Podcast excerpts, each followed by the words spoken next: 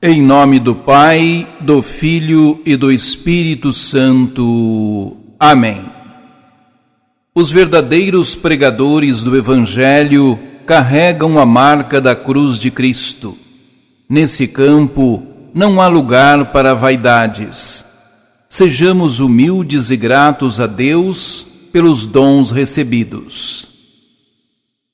Proclamação do Evangelho de Jesus Cristo segundo Lucas.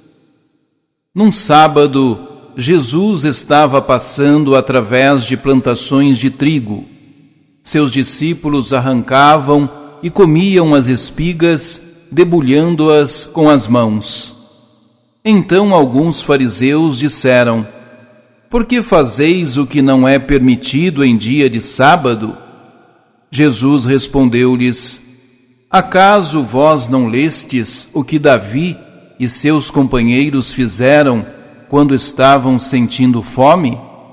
Davi entrou na casa de Deus, pegou dos pães oferecidos a Deus e os comeu, e ainda por cima os deu a seus companheiros. No entanto, só os sacerdotes podem comer desses pães. E Jesus acrescentou: o Filho do Homem é Senhor também do sábado. Palavra da Salvação. Jesus foi no seu tempo um revolucionário a favor da libertação do homem e da mulher. Veio quebrar todos os paradigmas que tornavam o homem escravo das conveniências Veio como Salvador da humanidade e sabia que para Deus o que mais importava era a consumação do seu projeto de salvação. Com efeito, a salvação que Jesus veio nos trazer engloba o nosso ser como um todo, corpo, alma e espírito.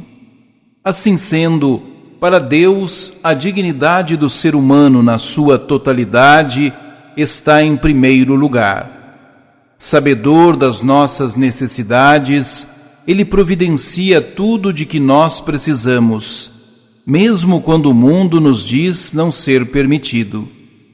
Dessa forma, o próprio Jesus nos ensina que para conquistarmos a vida eterna, nós podemos passar por sobre as barreiras e os conformes do mundo. Ele veio nos conscientizar de que a Sua palavra está acima das conveniências e dos formalismos humanos. O Filho do Homem é Senhor também do sábado.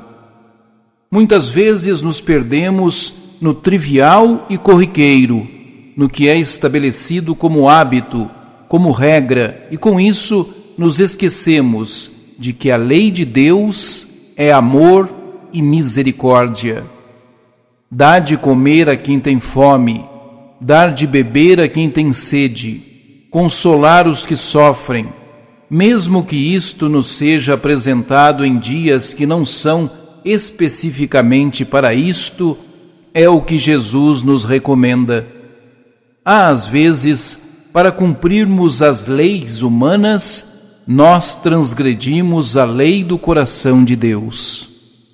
Todos os que seguem a Jesus têm que estar bem seguros de que tudo o que fizerem por amor a Ele estarão fazendo em seu nome, pois Ele é o Senhor do ontem, do hoje, do amanhã e contra este fato não há argumentos.